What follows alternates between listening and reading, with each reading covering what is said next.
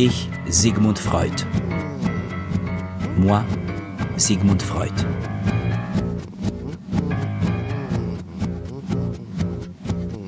Une série documentaire de Christine Le Cerf. Réalisation Julie Bérécy. Prise de son Pierre Quintard. Mixage Alain Joubert. Work, work, work from dawn to dusk. My it is raw, my ego breaking from months of toil to separate my real self from it. Deuxième partie. Sigmund, le conquistador.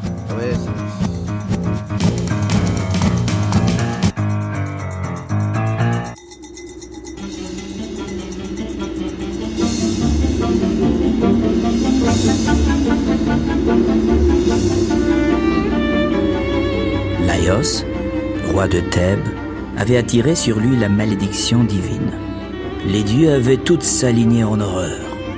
Laios consulta la pitié de Delphes. Celle-ci lui apprit que sa destinée serait d'être tué par un fils né de lui et de sa femme Jocaste, que l'enfant deviendrait le mari de celle dont il était né et qu'il féconderait le sein qu'il avait conçu. L'enfant avait à peine trois jours que Laios, son père, lui perça et lia les pieds. Et Jocaste, la malheureuse qu'il avait enfantée, le livra à un esclave pour qu'il le jette sur une montagne déserte. Croisant la route d'un berger de Corinthe, l'esclave chargé de cette tâche rompit les entraves cruelles du petit malheureux et le donna à ce berger pour qu'il l'élève comme le sien. Ainsi survécut celui qui était né de ce dont il ne fallait point naître, qui s'unirait à qui il ne devrait point s'unir, et qui tuerait qui il ne devrait point tuer, et sans savoir qui il était. Oedipe.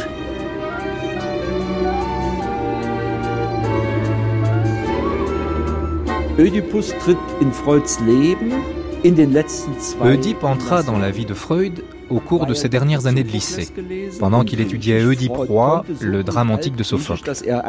Freud lisait le grec ancien. Il le connaissait même si bien qu'il tenait un journal dans cette langue ancienne. Il avait donc lu la tragédie d'Oedipe roi dans le texte original. Qu'Oedipe ait tué son père et épousé sa mère n'était pas ce qui intéressait le jeune étudiant.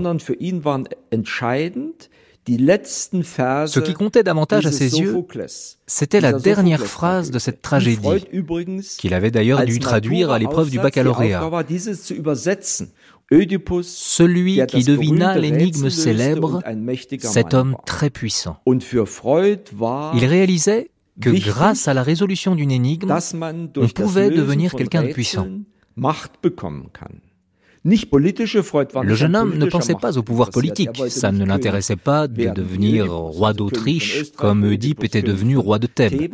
C'est dans la science qu'il voulait devenir un roi, un homme puissant. Par tempérament, je ne suis pas du tout un homme de science, un observateur, un expérimentateur. Je ne suis rien de moi qu'un conquistador, un aventurier, avec toute la curiosité, la témérité et la ténacité caractéristiques de ce genre d'homme.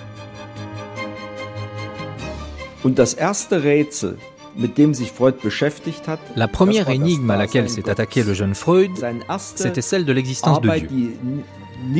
Son tout premier mémoire, dont on a perdu la trace, portait d'ailleurs sur cette question. Freud étudiait alors la philosophie avec Franz Brentano. Ce grand philosophe, déjà très célèbre à l'époque, invitait souvent Freud et son camarade Joseph Panet à venir chez lui ou à faire une promenade pour débattre de la question de Dieu. 1873, Université de Vienne. Quand il commence l'université, il est un peu divisé entre Michael Molnar. la médecine et la philosophie. Alors, à un certain moment, il pense même qu'il va faire un doctorat en philosophie. Et pendant ses études, il prenait part avec des autres étudiants, des groupes qui discutaient. Entre autres, il avait un collègue, Joseph Panet, qui connaissait personnellement Nietzsche Et euh, à ce moment-là, Nietzsche était un peu ésotérique pour le monde en général. Mais Freud avait déjà une conscience, un sens de cette euh, philosophie-là. C'était une vie intellectuelle assez ouverte à tous les courants intellectuels. Et il était sous l'influence d'un prof de philosophie, Brentano, et il étudiait entre autres choses euh, la philosophie de Mill, John Stuart Mill. Alors c'était un centre intellectuel, l'université de Vienne. L'université de Vienne était extrêmement brillante. Jacques Lorider. Elle était à l'image de Vienne, qui était vraiment la deuxième euh, capitale du monde allemand euh, et qui vivait en concurrence avec Berlin. Hein. Avait une véritable émulation. Mais à l'époque, euh, Vienne bénéficiait de son statut d'université de la métropole d'un grand empire européen et était fréquenté euh, par une masse d'étudiants qui n'étaient pas que viennois, qui venaient de très loin. En ces jeunes années, je ne ressentais pas une prédilection particulière pour la situation et les occupations du médecin. J'étais plutôt mu par une soif de savoir, un désir de connaissance pour tout ce qui touchait aux relations humaines. Sous l'influence du professeur Brentano, je m'étais progressivement décidé à passer un double doctorat de philosophie et de médecine. Cet homme remarquable, à la fois téléologue et darwiniste, me prouva l'existence de Dieu, comme on l'aurait fait de la supériorité de la théorie ondulatoire sur celle des émissions. En effet, il euh, suit quelques cours de Brentano, qui est à l'époque considéré comme euh, le grand philosophe hein, et qui représente euh, cette euh, tradition autrichienne de la philosophie attachée à un modèle scientifique. Donc c'est la philosophie d'abord comme épistémologie et très attaché aussi à la logique, au service de la vérité, de la clarification des concepts, euh, de la rigueur intellectuelle. Le temps passe et Freud commence à juger que la façon de penser de Brentano n'est pas assez empirique. Il jongle trop avec les mots, selon ses propres termes sans avancer d'arguments rationnels. Freud se dit que ce n'est pas de cette façon qu'il veut faire de la science. Il s'attaque alors à l'énigme suivante, qu'il rencontre tout à fait par hasard. C'est l'énigme du sexe des anguilles. Il est amusant de se dire que l'homme qui est aujourd'hui célèbre dans le monde entier pour ses travaux sur la sexualité humaine a d'abord commencé par travailler sur le sexe des anguilles. Karl Klaus était le professeur de zoologie de Freud. Il travaillait à l'Institut zoologique de Vienne qui se trouve à quelques mètres d'ici. Il propose à Freud de mener des recherches sur ce problème que la zoologie n'a toujours pas résolu. Depuis 2000 ans, en effet, depuis Aristote, on ne savait toujours pas différencier les anguilles mâles des anguilles femelles. Klaus dit à son jeune étudiant, observez ça et essayez d'en tirer quelque chose. La pièce que j'occupe à l'Institut est toute petite. Sur la table, un microscope, un bac à dissection, des baquets pour les bêtes, des crayons et une feuille de papier. De ma fenêtre, je peux voir la mer, plate comme un miroir. Une fois par jour, les pêcheurs, des véritables belzébuth, viennent déposer des paniers remplis. Les poissons sont pour moi, les vers et les crabes pour un collègue. Un autre récupère les acidies pour y chercher les copépodes, des petits crustacés qui vivent sur elles en parasites. Lorsque je rentre le soir, les mains tachées du sang blanc et rouge des animaux marins, et les yeux pleins de brillants monceaux de cellules qui me hantent jusque dans mes rêves, je ne vois pas grand-chose de la physiologie des Triestins. Wenige Zeit später peu de temps après, Freud avait fait une demande de bourse pour aller travailler à la station de zoologie marine qu'avait fondée Karl Klaus à Trieste. À l'époque, la ville de Trieste faisait partie de l'Empire austro-hongrois. C'était la seule ville portuaire de la monarchie.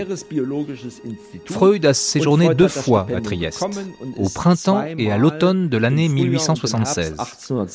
Il y a disséqué pas moins de 400 anguilles.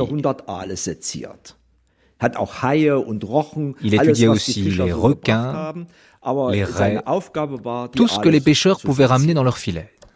Mais son étude portait avant tout sur le sexe des anguilles.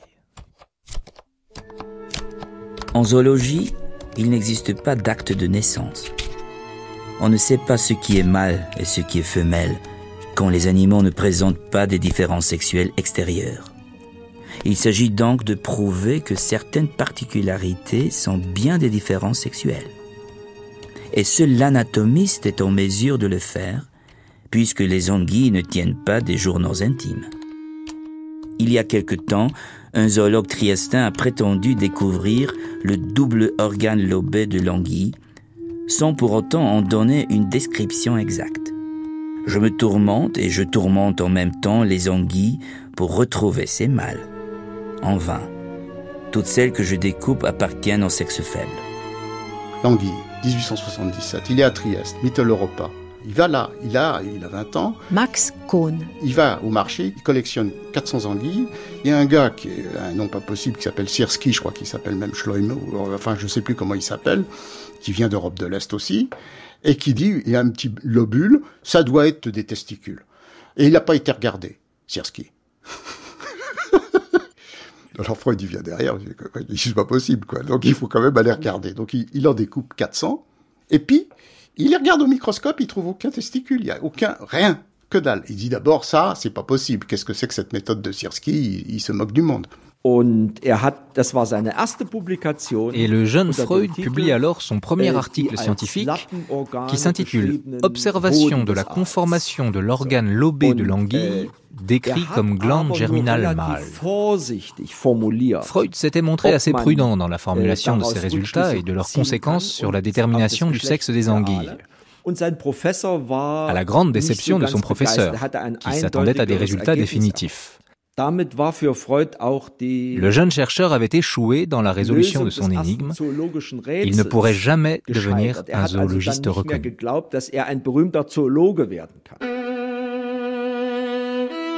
L'université m'a apporté également quelques déceptions sensibles. J'y étais confronté à une étrange exigence, celle de me sentir inférieur, exclu de la nationalité des autres, parce que je suis juif.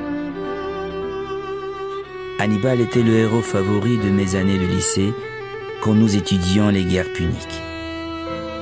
Depuis que j'ai compris quelles conséquences aurait pour moi le fait d'être de race étrangère, et depuis que les tendances antisémites de mes camarades m'ont obligé à prendre une position nette, j'ai une idée encore plus haute de ce grand guerrier sémite. Und es kommt noch ein Punkt hinzu, et sentant l'antisémitisme qui se propageait à Vienne, le jeune Freud redoubla d'ambition. Comme de nombreux er autres juifs, il avait tenté une assimilation complète. Il s'était même inscrit au centre de lecture des étudiants allemands. Une association à caractère nationaliste et antisémite. Freud a fréquenté ce cercle pendant près d'un an, mais il a rapidement compris que ce n'était pas le bon chemin. Er il l'écrit à l'un de ses camarades. Le seul moyen qui vaut um pour nous autres juifs, c'est d'être meilleurs que les autres.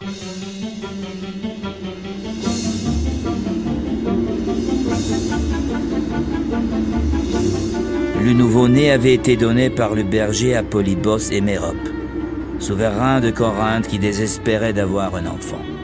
Il avait reçu le nom d'Oedipe, qui signifiait celui qui a les pieds enflés.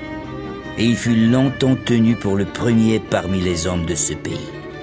Puis, une aventure arriva. Pendant un repas, un homme ivre appela Oedipe enfant supposé. Alors, à l'insu de son père et de sa mère, Oedipe prit la route pour trouver des indices sur son origine.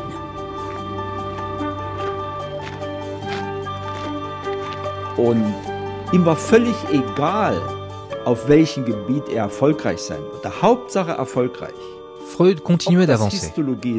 Il voulait à tout prix réussir.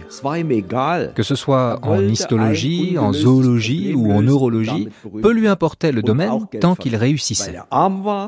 Il voulait résoudre une énigme et devenir célèbre, mais aussi gagner de l'argent parce qu'il était pauvre, parce qu'il s'était fiancé en 1882 et parce qu'il savait très bien qu'il ne pourrait pas se marier ni fonder une famille sans revenus conséquents.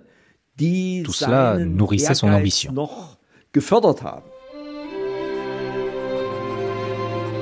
Vendredi 14 juillet 1882. Noble demoiselle, rappelez-vous ce qu'a dit ce poète anglo-saxon. What is love? Tis not hereafter. Present mirth hath present laughter. Qu'est-ce que l'amour?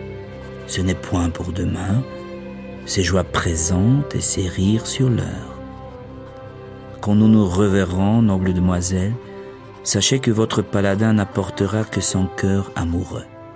Il arrivera sans armes, ayant laissé chez lui glaive et poison destinés à quelque rival. Encore une fois, un baiser à crédit, mon ange, encore une fois. Ton Zygmunt. Alors Martha, c'est le commencement de sa vie comme Sigmund Freud. C'est une fois fiancé, une fois qu'il a un projet de vie, Michael Molnar, projet de famille, projet de mariage, qu'il doit se concentrer. Jusqu'à ce moment-là, il ne savait exactement où il allait en termes de science. Il travaillait dans le laboratoire de Brücke et il avait l'idée d'une vie de chercheur scientifique. Une fois qu'il veut se marier, il faut gagner son pain. Et pour lui, la seule manière, c'était de devenir docteur en médecin. À ce moment-là, il doit finir ses études de médecin. Alors, il ne se pressait pas, disons, de faire ses examens parce qu'il voulait chercher, être chercheur. Au laboratoire. Ma douce fiancée. J'ai arraché ces quelques feuillets à mon cahier de travail pour t'écrire pendant que mon expérience se poursuit et j'ai volé une plume sur le bureau du professeur Brucket. Comme on devient hardi quand on se sent aimé. Les gens autour de moi s'imaginent que je fais des calculs. Dans mon appareil, quelque chose chauffe et des bulles de gaz bouillonnent. Les deux tiers de la chimie consistent à attendre. L'existence aussi, probablement. Toute ma tendresse à ma bien-aimée, ton Zygmunt. Et ils sont fiancés euh, pendant quatre ans avant le mariage, parce qu'il doit faire tous ses, ses, preuves de devenir docteur et euh, pouvoir gagner sa vie. Et puis, il va habiter l'hôpital. Alors, c'est la première fois qu'il quitte la maison à l'âge de, de 25 ou 26 ans, qu'il a une petite chambre dans l'hôpital comme étudiant de médecine. Ma petite princesse. Je viens d'emménager dans ma nouvelle chambre. 1883, hôpital de Vienne. J'ai dessiné ce schéma pour toi. Comme tu peux le voir, ma tanière a deux côtés. La partie animale, destinée aux fonctions supérieures, que sont lire, écrire et penser, me convient comme la coquille à l'escargot. La partie végétative, en revanche, destinée aux fonctions vitales usuelles, me convient un peu moins bien. Je n'aurais jamais cru que le lit, la table, le lavabo et l'armoire aient pu ainsi s'ajuster. Mais il y a toujours assez de place, même dans la plus petite des cabanes, pour un être solitaire et qui désire. Ton Zygmunt. À l'origine, Freud est un neurologue, euh, un scientifique de stricte obédience et de très grande rigueur. Jean Clair. Et par conséquent, les premières images qui vont l'intéresser, c'est les images scientifiques des schémas, des diagrammes, euh, des dessins cotés avec des, avec des, des flèches indiquant des, des pulsions, la direction dans quelle direction elles vont, euh, des chiffres indiquant des intensités, ainsi de suite. Donc il est totalement sous la coupe à l'époque de tous ces gens qui essaient effectivement de figurer par des images le fonctionnement du, du cerveau, du psychisme, euh, avec des flèches et des, des schémas. Bon, ça, ça va durer à peu près une dizaine d'années quand même au point que lui-même deviendra d'ailleurs un des neurologues les plus reconnus de sa génération euh, et un anatomiste extraordinaire, capable de faire des coupes anatomiques d'anguilles, par exemple, lamproie, pas de soi, avec une connaissance étonnante de l'organisation biologique de, de, des tissus. Il y a des textes préanalytiques de 1877 à 1897 il y a l'anguille en 1877, le pétromison qui est un autre petit poisson de la même année. Ensuite, il y a des méthodes de coloration, il en invente deux, 1879 et puis euh, 1884. Il travaille sur les crevisses, le bacille de la tuberculose, la cocaïne, bon, euh, l'origine du nerf acoustique, les monoplégies, euh, le traitement de la neurasthénie, euh, la paralysie cérébrale infantile.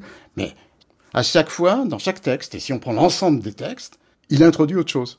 Il y a une démarche qui se poursuit d'un texte à l'autre, qui fait qu'il y a lentement quelque chose qui va cerner. Dans le pétromison, qui est un autre petit poisson, il découvre des cellules qui, comme il dit, sont restées en arrière et qui sont la trace de passage de cellules depuis longtemps. C'est toute la théorie de la régression qui est là. C'est-à-dire il y a des parties d'un peuple qui sont restées en arrière. C'est ce qu'il dit. Hein, après, quand il présente la psychanalyse, il dit j'ai étudié le pétromison et il y a des cellules qui étaient restées en arrière. Ça me fait penser à un peuple dont une partie est restée en arrière. Vous avez des préfigurations de concepts. Voilà. Freud était déjà Freud. C'est pas en 1895 qu'il le devient avec les études sur l'hystérie. C'est ça aussi l'idée. Freud ist, äh, nachdem er 1873 die Universität bezogen hat, trois ans après son entrée à l'université de Vienne, Freud suit les cours de l'un des fondateurs de la physiologie, le professeur Ernst Wilhelm von Brücke, avec d'autres grands physiologistes allemands comme Émile Dubois-Raymond, Karl Ludwig et Hermann von Helmholtz, Brücke avait réformé l'enseignement d'une médecine désormais fondée uniquement sur des processus physiques et chimiques. Son institut de physiologie se trouvait un peu plus haut, au-dessus de la Berggasse, et avait été aménagé dans une ancienne fabrique de fusils. Freud était devenu l'un de ses assistants. Il écrira plus tard, à propos de ce premier maître, Brücke est celui qui a exercé la plus grande autorité sur moi. Mon trésor, je m'attaque à un nouveau procédé.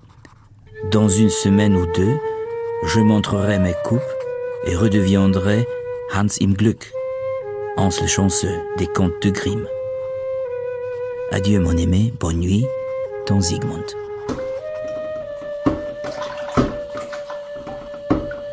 « 15 mars 1884. Bulletin central des sciences médicales.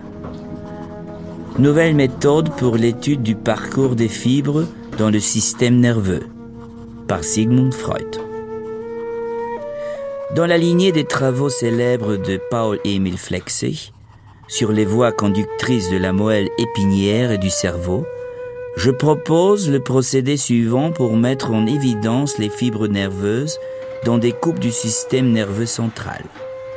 En traitant de fines tranches de section de l'organe central, durci dans des sels de chrome avec du chloride d'or, de la soude caustique forte et une solution à 10% d'iodure de potassium, on peut obtenir une coloration qui va du rouge au bleu et atteint la gain de myéline ou seulement le cylindrax. Das nächste größere Projekt, mit dem sich Freud beschäftigt hat, Freud s'est lancé dans un nouveau grand projet. Il en a d'ailleurs parlé à celle qui est devenue entre-temps sa fiancée. À cette époque, il travaille déjà dans le laboratoire de Theodor Meinert, qui était psychiatre et chercheur en anatomie cérébrale. Le jeune Freud appréciait beaucoup Meinert, qui lui avait ouvert les portes de son laboratoire et de sa bibliothèque. Il commence à s'intéresser très sérieusement à l'étude du cerveau et se rend vite compte qu'une méthode efficace de coloration du trajet des fibres nerveuses fait défaut. Freud réalisait déjà des coupes minces de l'encéphale pour les observer au microscope. Mais ces préparations ne permettaient pas d'étudier le trajet des fibres nerveuses.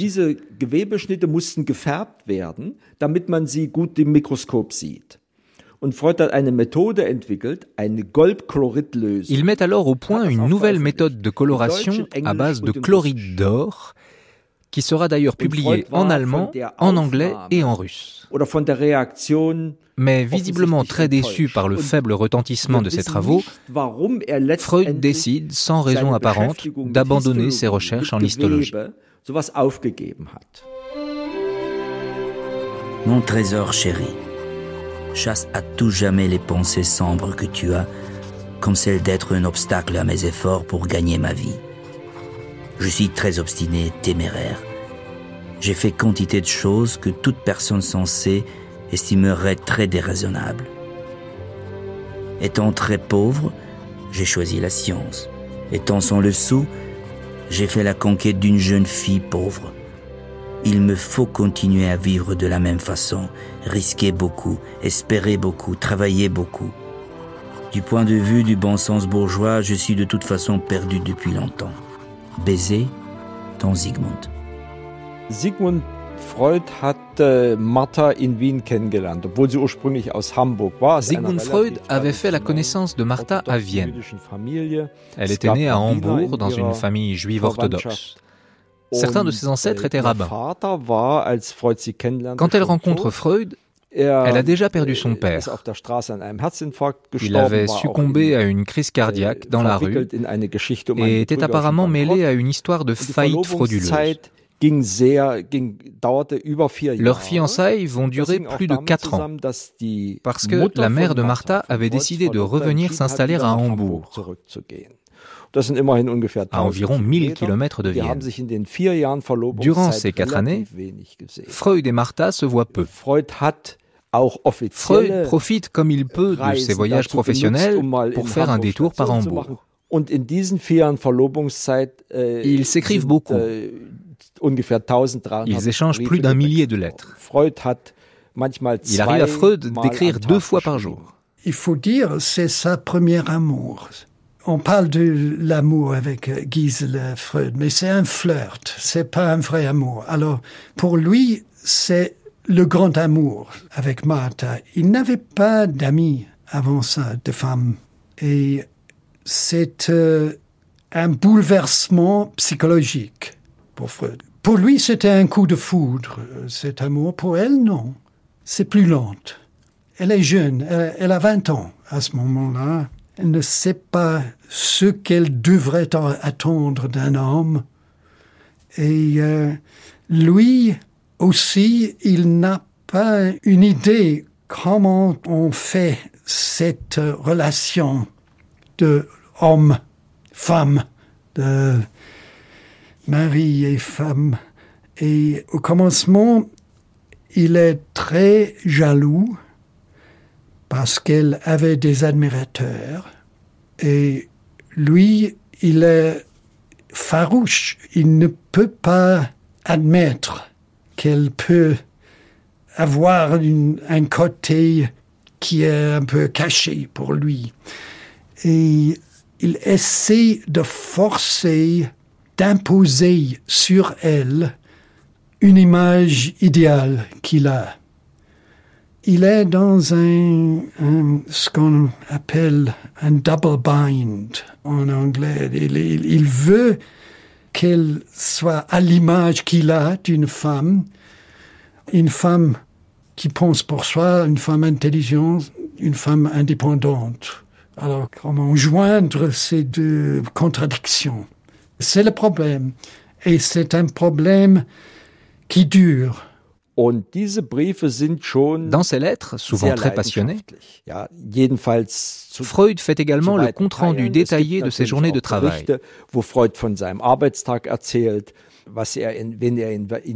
Il raconte à sa fiancée ce qu'il a fait, avec qui il est sorti, dans quel café il est allé avec ses acolytes. Il s'écrivait aussi à propos de littérature. Martha lisait beaucoup, äh, ce qui n'empêchait pas Freud de lui recommander ähm, des ouvrages.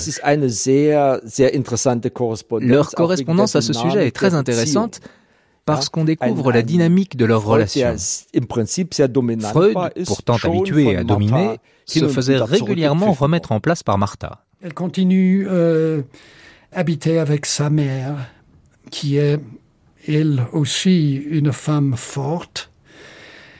Et Freud n'aime pas beaucoup cette belle-mère future.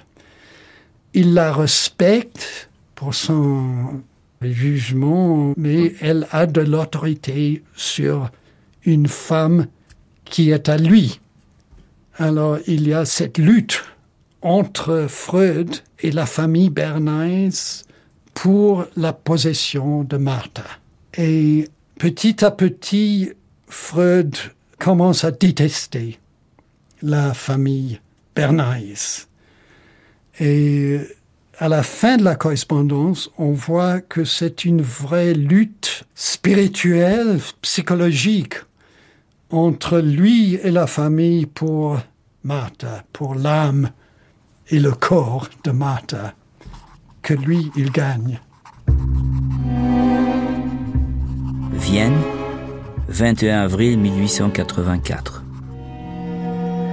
Quelque chose ne va pas. Mes travaux sont en panne. Mais je caresse en ce moment un espoir dont je veux te faire part. Je vais me procurer de la cocaïne pour l'essayer dans des cas d'affection cardiaque, mais aussi de dépression nerveuse. Cela ne donnera peut-être rien du tout, mais je veux tenter l'essai. Un tempérament de chercheur implique deux qualités fondamentales. Sanguin dans la recherche, critique dans le travail. Affectueusement à toi, ton Zygmunt. Und nachdem die Freuds Publikation über diese Goldfärbemethode Six mois plus tard, après l'échec de sa publication sur la méthode de coloration, Freud fait une nouvelle découverte. Il avait lu une étude dans une revue äh, américaine sur les effets de la cocaïne. Äh, äh, à l'époque, cet alcaloïde, qui provenait d'une plante d'Amérique du Sud, était bien connu, mais il existait très peu d'études sur ses effets.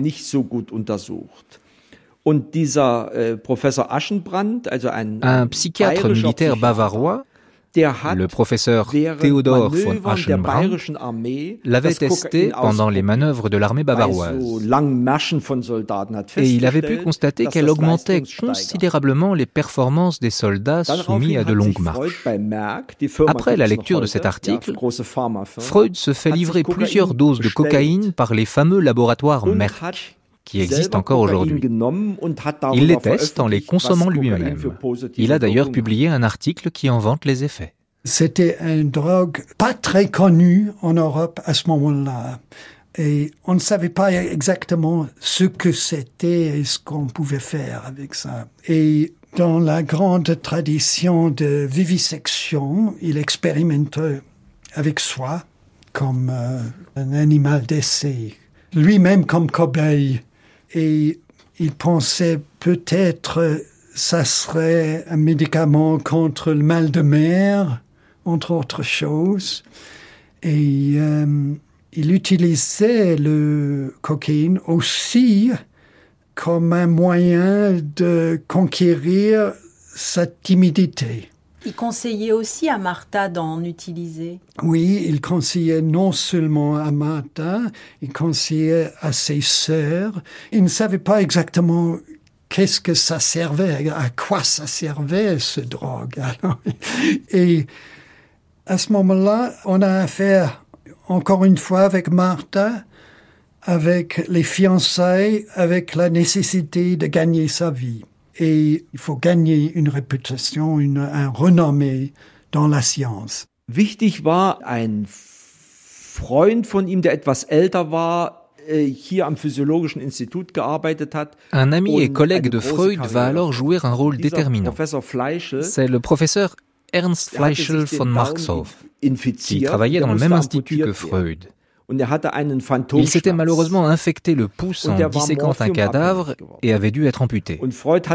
Fleischl souffrait de douleurs fantômes extrêmes et s'injectait régulièrement des doses massives de morphine.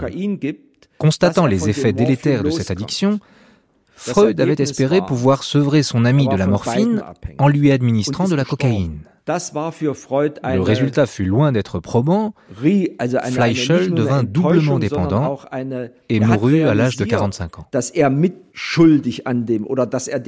Pour Freud, ce fut non seulement une déception scientifique, mais avant tout un profond er choc affectif. Le sentiment d'avoir peut-être précipité la mort de son ami restera pour lui une expérience traumatisante. Freud avait auparavant er découvert un autre effet de la cocaïne. Avec l'aide d'un collègue ophtalmologiste, il avait en effet constaté qu'en versant quelques gouttes de cocaïne dans l'œil, il pouvait le rendre insensible à la douleur. Il venait de trouver qu'on pouvait utiliser la cocaïne comme anesthésiant local dans les opérations de l'œil. Mais au moment de présenter ses résultats, voulant rejoindre sa fiancée à Hambourg, Freud décide de charger son ami d'aller donner la conférence à sa place. Le mérite de la découverte des propriétés anesthésiantes de la cocaïne est ainsi entièrement revenu à son collègue et ami Karl Kohler. 40 ans plus tard, Freud s'en voudra encore d'être passé à côté de la célébrité liée à cette découverte.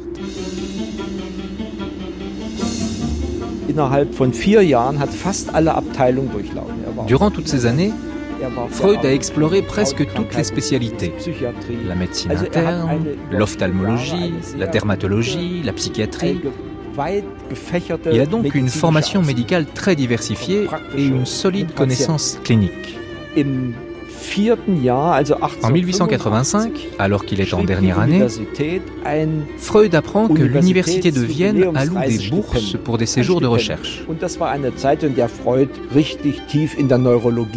À l'époque, il se passionnait pour la neurologie.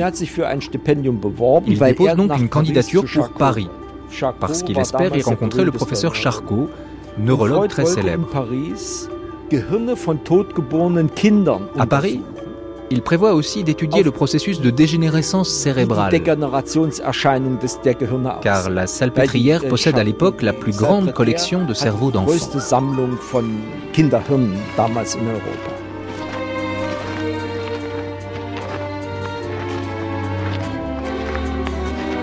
Oedipe erra comme un taureau dans les forêts sauvages, sous les antres, parmi les rochers. Il vagabonda d'un pied misérable, malheureux et solitaire, afin d'échapper à l'oracle qui, toujours vivace, volait autour de lui. Il s'inquiétait des oiseaux qui criaient dans l'air qu'il devait tuer son père. Il lui fallait quitter Corinthe et s'exiler en pays étranger.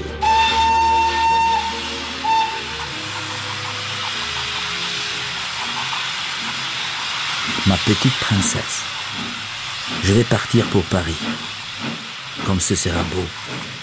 Je deviendrai un grand savant et je reviendrai à Vienne paré d'une grande, d'une énorme auréole, et nous nous marierons aussitôt, et je guérirai tous les malades nerveux incurables, et je t'embrasserai sans cesse jusqu'à ce que tu sois forte, gaie, heureuse. Avec cent mille baisers qui devront tous être rendus. Ton Zygmunt.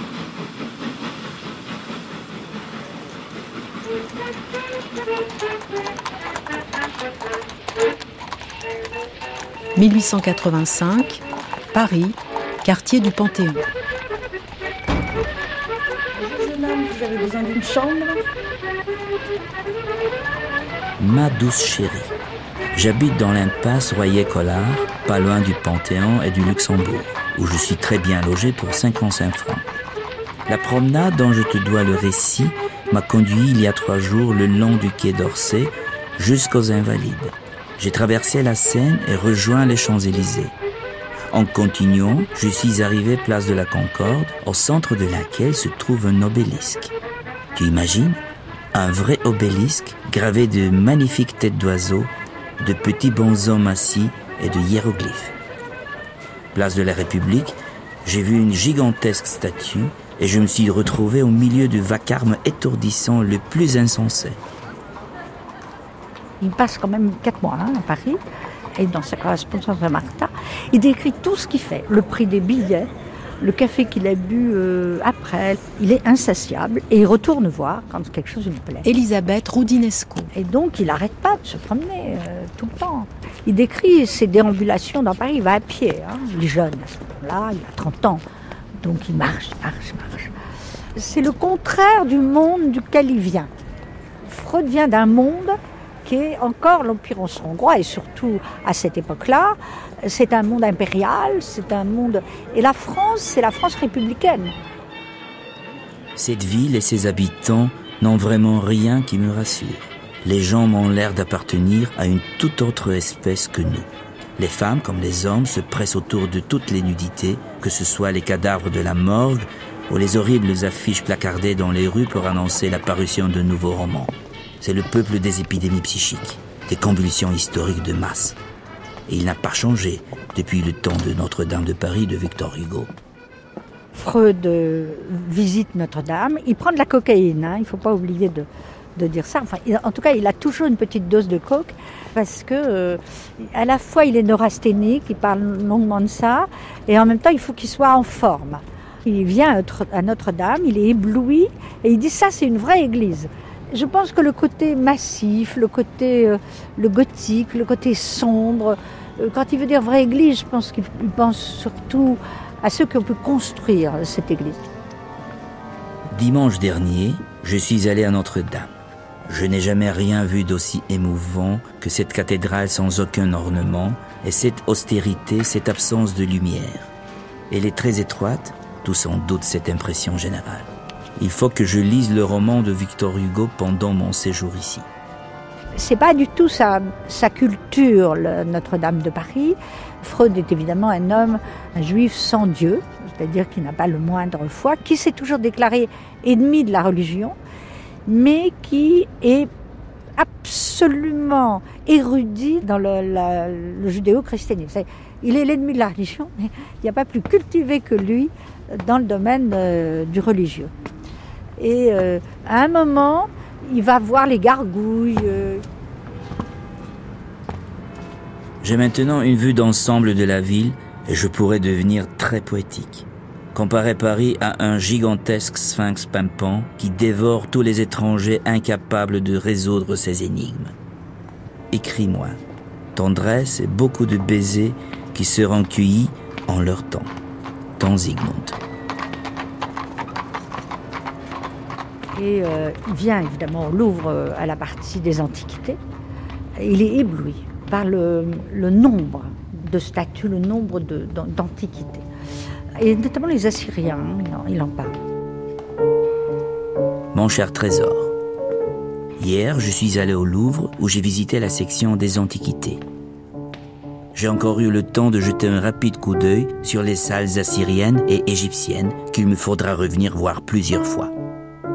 Ce que j'aime beaucoup euh, dans, cette, salle que j'ai pas vue depuis longtemps, et je ne sais pas si du temps de Freud elle était rangée comme ça, c'est pas sûr, mais c'est euh, l'amoncellement des divinités, d'abord avec l'entrée des sphinx et ensuite qu'ils soient assis les uns à côté des autres, on a cette extraordinaire impression quand même d'étrangeté. Quoi. Ça, c'est un monde de l'ancienne Égypte euh, qui fait évidemment penser à des tombeaux. Là, on est dans un monde de la mort. Euh, là, on a toutes ces divinités, on pense à tous les tombeaux des pharaons. On est dans les pierres, dans l'éternité en quelque sorte. Il y avait là des rois assyriens aussi grands que des arbres, des taureaux ailés à figure humaine et à la chevelure magnifiquement frisée, des inscriptions cunéiformes aussi nettes que s'ils avaient été gravés la des bas-reliefs égyptiens peints de couleurs vives, des rois colossaux, de vrais sphinx, tout un monde de rêves. Toute la théorie du rêve et de l'inconscient, telle que Freud la pense, est surgi de l'Antiquité de la pensée euh, occidentale, européenne. Le Louvre est un lieu de rêve. Les morceaux cassés, les ruines, là on a deux immenses pieds, on ne sait pas ce qu'il y a au-dessus. C'est vrai que dans les rêves, avec les rébus, les, rêves montrent toujours des morceaux de corps, des morceaux de ruines. Tout ça, c'est évidemment le monde du rêve de l'inconscient. Et on va retrouver ça euh, beaucoup plus tard quand Freud écrira l'interprétation du rêve. C'est vrai qu'on peut imaginer que... Moi, peut-être que demain, je vais rêver de la salle. Parce que ce sont des figures, c'est le fantôme de toutes nos civilisations et plus encore l'Égypte, je pense.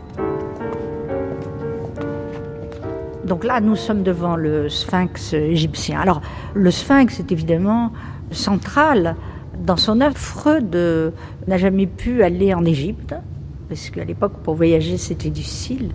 Il était absolument fasciné, comme tous les savants de son époque, par la découverte des hiéroglyphes, par l'égyptologie, par Champollion. D'ailleurs, quand il vient à Paris, il est ébloui par l'obélisque sur la place de la Concorde, parce qu'il voit les hiéroglyphes. Alors, le sphinx est un personnage très important dans la vie de Freud. Le sphinx, chez lui, ça deviendra plus tard, j'oserais dire ça, le pulsionnel, c'est-à-dire le sang. Et euh, c'est-à-dire la sauvagerie. C'est la sauvagerie. C'est l'archaïque de l'inconscience. Et, il compare euh, Paris à un sphinx. Paris, est toujours désigné comme la ville pulsionnelle, un sphinx.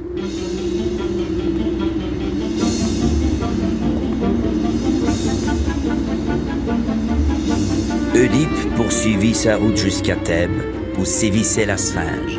Cette créature au corps de lion et à la tête de femme bloquait la voie et dévorait les citoyens qui ne savaient pas résoudre ces énigmes.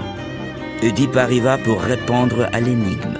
Quel être a quatre pattes le matin, deux le midi et trois le soir Alors maintenant, pour entrer dans ce tableau très particulier, Édipe, c'est pas Ingres particulièrement qui intéresse Freud, c'est Édipe.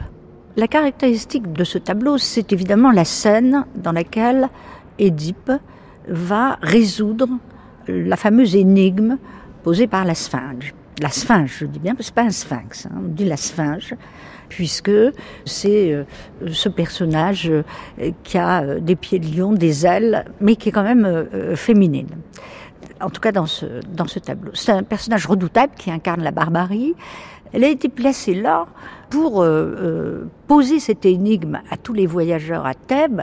D'ailleurs, dans le tableau d'Ingres, elle a l'œil, si on regarde de très près, elle a l'œil tordu, enfin, l'œil qui est sur le côté. Elle pose ses énigmes, il y a des ossements, ils sont morts. Hein. Elle est une, tueuse, parce que si l'énigme n'est pas résolue, le voyageur meurt. On a d'ailleurs au fond quelqu'un qui est terrifié. Il y a la ville de Thèbes, il y a apparemment ce personnage dans ce tableau-là euh, qui est terrifié euh, face à Édipe. Alors Édipe, lui, c'est le moment où il entre, il doit entrer dans Thèbes. Et comme on sait, il tue son père sans savoir que c'est son père. Et il sait pas du tout euh, qui il va épouser en arrivant à Thèbes. Et il sait pas du tout, il sait rien de son destin, il va le découvrir. Là, il résout l'énigme, qui est l'énigme de la condition humaine. Qu'est-ce qui marche euh, à quatre, puis à deux, puis à trois, c'est-à-dire l'enfant, l'âge adulte et le vieillard. Et il répond. Et donc il résout la question de qu'est-ce que l'être humain. Et donc la, la sphinge est vaincu et se suicide. Alors, pourquoi ce, cet Édipe-là et pas d'autres? Parce que des Édipes, il y en a plein depuis l'Antiquité. Parce que Édipe, de profil, est nu, avec deux lances, et euh, se draper, sa position de profil avec la main comme ça, incarne les proportions de l'être humain lui-même. Voilà. Et c'est le triomphe de l'humanisme, de l'être humain sur la barbarie de la sphinge. C'est ça qu'exprime Ingres. C'est vraiment la lutte entre les puissances sombres et l'être humain.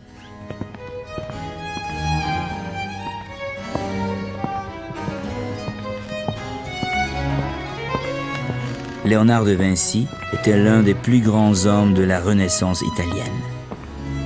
Quand il disséquait des cadavres de cheval et d'êtres humains, quand il construisait des objets volants quand il étudiait la nutrition des plantes et des patients, Il était comme ces alchimistes méprisés dans les laboratoires desquels la recherche expérimentale avait trouvé refuge à cette époque néfaste.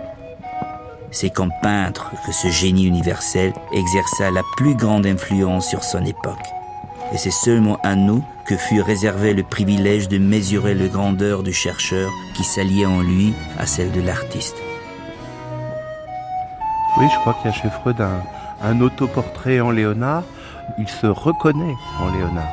Et euh, il y a cette, euh, cette fascination pour les deux aspects. Pascal Brioast. On sait que Freud, l'idéal de Freud aurait été un, idéal scientifique. Et de même que Léonard peintre est aussi un, un Léonard scientifique. Il est impossible de séparer les deux activités. Voici donc la, la Sainte-Anne que Freud avait vue en se baladant au Louvre quand il était à Paris. Il y a un tableau qui l'a particulièrement inspiré. Alors on voit euh, Sainte-Anne, donc la mère de Marie, qui porte sur ses genoux sa fille Marie, et Marie elle-même se penche vers l'enfant Jésus, qui lui-même tient un agneau par les oreilles en dessous de lui. Et il y a un arrière-plan euh, montagneux, l'épaisseur de l'air euh, est représentée par Léonard euh, par le bleu. On a euh, un arbre unique qui a été bien étudié par Léonard, de même que les montagnes à l'arrière ont été étudiées par Léonard. Il y a eu tout un travail scientifique sur la lumière derrière les feuilles d'un arbre, sur les montagnes que Léonard est allé euh, observer euh, non loin de Milan. Et puis, au premier plan, on a ces strates géologiques à l'intérieur desquelles perle l'eau, un petit peu comme si ce paysage géologique avait été euh, formé par l'eau. Là, on retrouve toutes les idées scientifiques de Léonard sur la botanique et sur la géologie. Là, vous avez une cascade au premier plan. Les idées de Léonard sur la géologie sont que le visage même de la Terre est produit par l'écoulement de l'eau. C'est-à-dire que à l'intérieur de cette sphère qu'est la Terre, il y a un monde souterrain où il y a des grottes. Ce qui l'intéresse, c'est l'eau.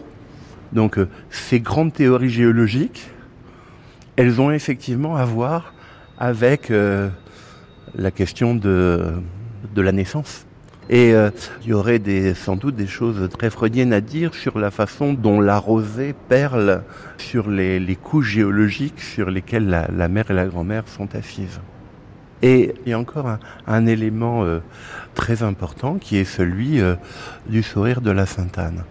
Et ce sourire, à peine esquissé, qui pour Freud est le sourire de la mère, ce sourire qui est une obsession pour le jeune Léonard, c'est le cœur de la Joconde. Et je vous propose d'y aller.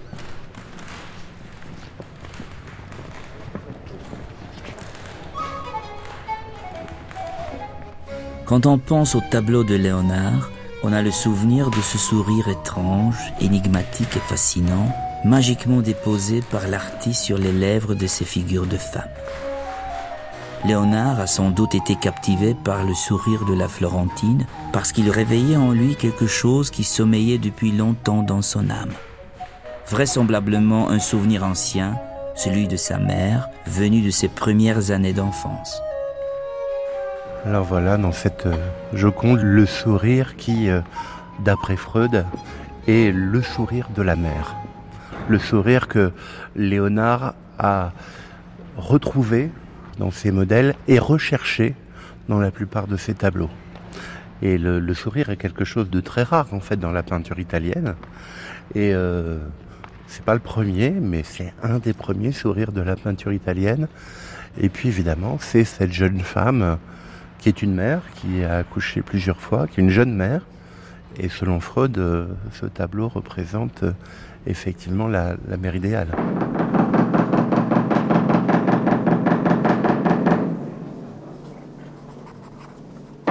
Paris, 8 novembre 1885. Ma petite princesse. Si je n'étais pas écrit, c'est qu'hier ma tête a éclaté. Je suis allé à la porte Saint-Martin voir Sarah Bernard. Rêve, mon sang sur deux par trois, tu m'emmènes, je t'enlève. L'oiseau chante dans les bois, je suis ton maître et ta proie. Partons, c'est la fin du jour. Mon cheval sera la joie, ton cheval sera l'amour. Je suis encore toussant dessus-dessous d'avoir assisté de 8 heures à minuit et demi, par une chaleur accablante, à un mélodrame diabolique. J'ai payé 4 francs pour une place au poulailler, mais ça en valait la peine. Je ne peux pas dire grand bien de cette Théodora de Victorien Sardou qui a déjà écrit une Dora, une Féodora et qui, dit-on, écrirait en ce moment une Thermidora, une Equadora et une Toreadora. Un pompeux néant avec de magnifiques palais et des costumes byzantins. Mille tendresses de temps toujours fidèle, Zygmunt. Freud va au théâtre tout le temps. Et qui va voir? Sarah Bernard. Il va voir Sarah Bernard. Il est fasciné par la voix, il l'adore, il la trouve magnifique. Et c'est quand même une des plus grandes comédiennes qu'on connaisse. Sarah Bernard, au théâtre de la Porte Saint-Martin, dans cette fameuse pièce très à la mode de l'époque, Théodora, l'impératrice Théodora. On mettait beaucoup en scène le byzantin. À cette époque-là, la quête de l'Orient avait commencé, l'orientalisme avait commencé, mais il va pas seulement voir ça, il va au théâtre français. Il va voir trois pièces de Molière aussi, il va beaucoup à la comédie française, il va beaucoup au théâtre. Ça fait partie des activités de l'époque. Il a du mal à se payer des places chères. À un moment donné, il arrive à avoir une place à l'orchestre, mais sinon, il est toujours au poulailler dans des conditions difficiles. Il n'a pas d'argent du tout. Il est très pauvre, hein, parce que sa famille est pauvre. Mais il va au théâtre. Il adore le théâtre. Le rêve de.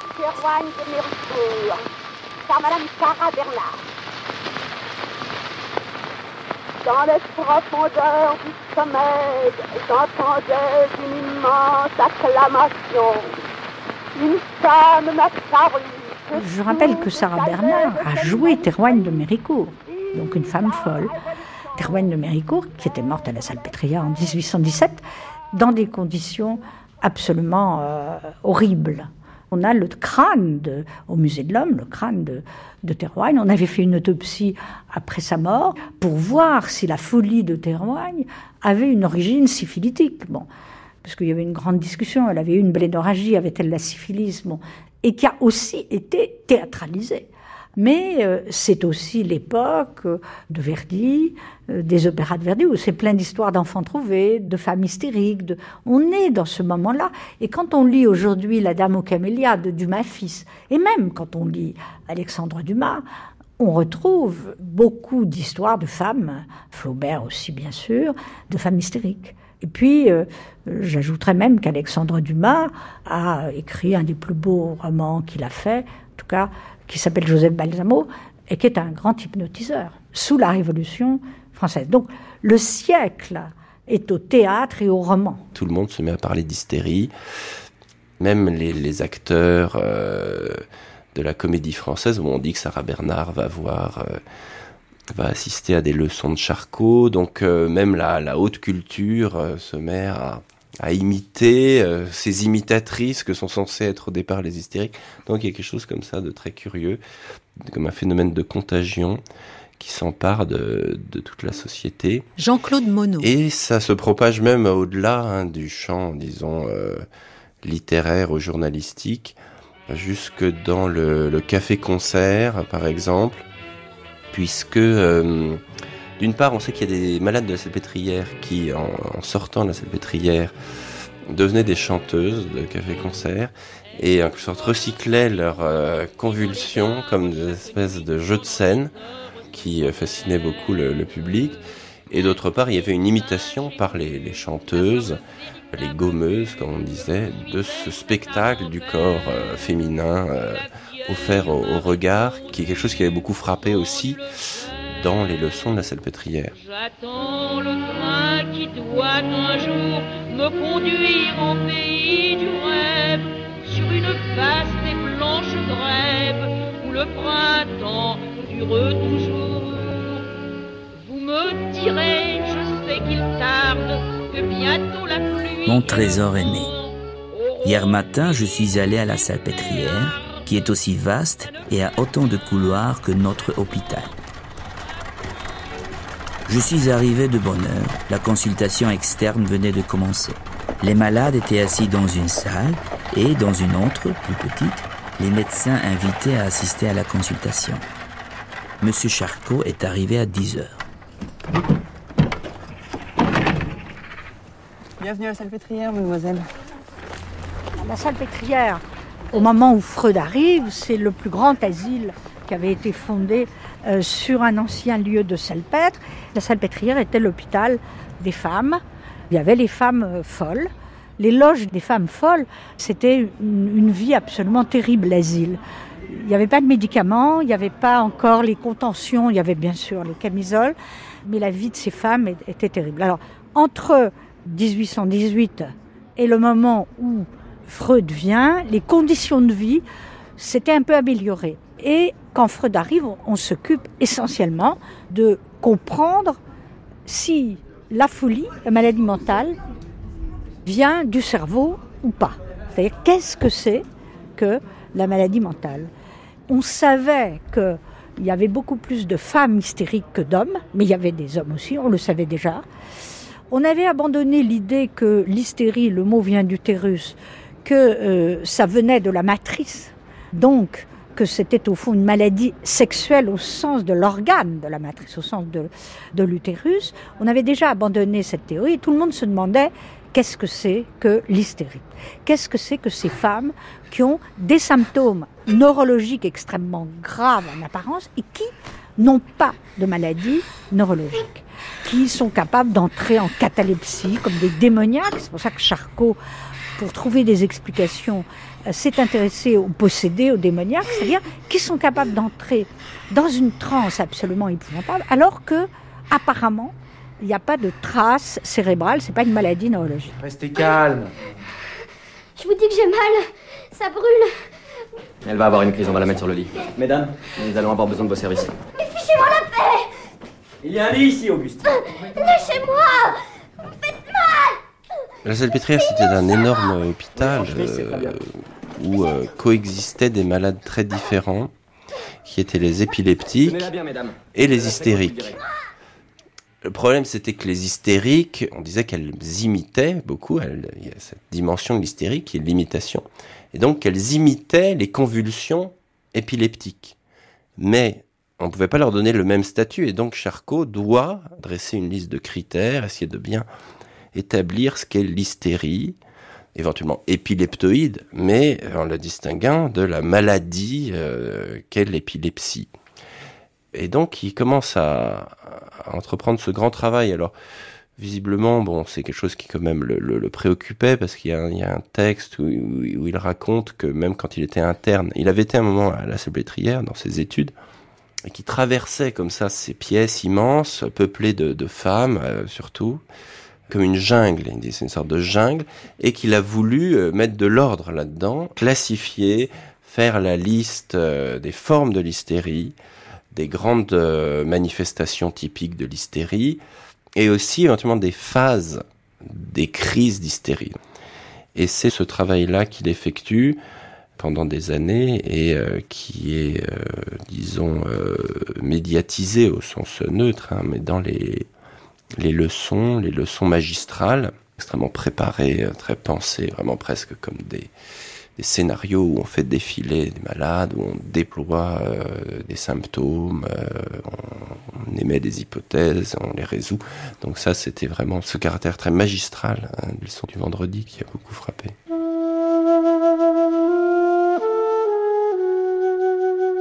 C'est un homme de haute taille, 58 ans, chapeau haut de forme, des yeux sombres, étrangement doux, le visage rasé, de longues mèches de cheveux ramenées derrière les oreilles, les traits expressifs, les lèvres pleines et écartées. Il s'est assis et s'est mis à examiner les malades. Il m'en a imposé par son brillant diagnostic et les très vifs intérêts qu'il montre pour tout.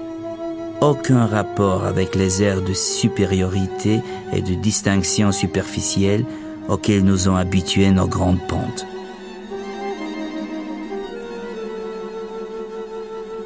Et quand Freud arrive, Charcot a déjà une renommée mondiale comme neurologue. Toute l'Europe vient écouter Charcot. Il y a un nombre considérable de médecins qui viennent regarder les démonstrations de Charcot. C'est un homme absolument extraordinaire d'allure. Le public assistait aux démonstrations de Charcot. On le voit dans le tableau de Brouillet et on le voit dans la, correspondance de Freud. Tout le monde était habillé en costume noir avec des chemises blanches. Ils étaient tous avec des barbes. Enfin, c'était le monde médical. Les patientes, là, du coup, étaient des femmes. Et la différence avec ce que Freud avait vécu à Vienne, c'est que c'était l'hôpital populaire. Les femmes hystériques dont s'occupait Charcot, c'était des femmes du peuple. Et Charcot commence à se poser des tas de questions, ça a commencé sous la commune, il se pose des tas de questions sur la différence entre les maladies neurologiques. Alors, Freud découpe des cerveaux, on va à la morgue, on, essaye de comprendre ce que c'est que les maladies du cerveau. Les premiers travaux sur le cerveau commencent là. Et Charcot s'aperçoit, commence à comprendre qu'il y a des femmes qui n'ont aucun trouble neurologique et que sous hypnose, en les endormant, on peut guérir les symptômes, on peut leur faire faire un certain nombre de choses. Elles ne se rappellent pas au réveil, mais en tout cas, on peut provoquer les symptômes en question par la suggestion hypnotique. La salle pétrière, un matin de consultation. Assis autour de la salle, quelques invités, la plupart médecins, russes, allemands, italiens, suédois.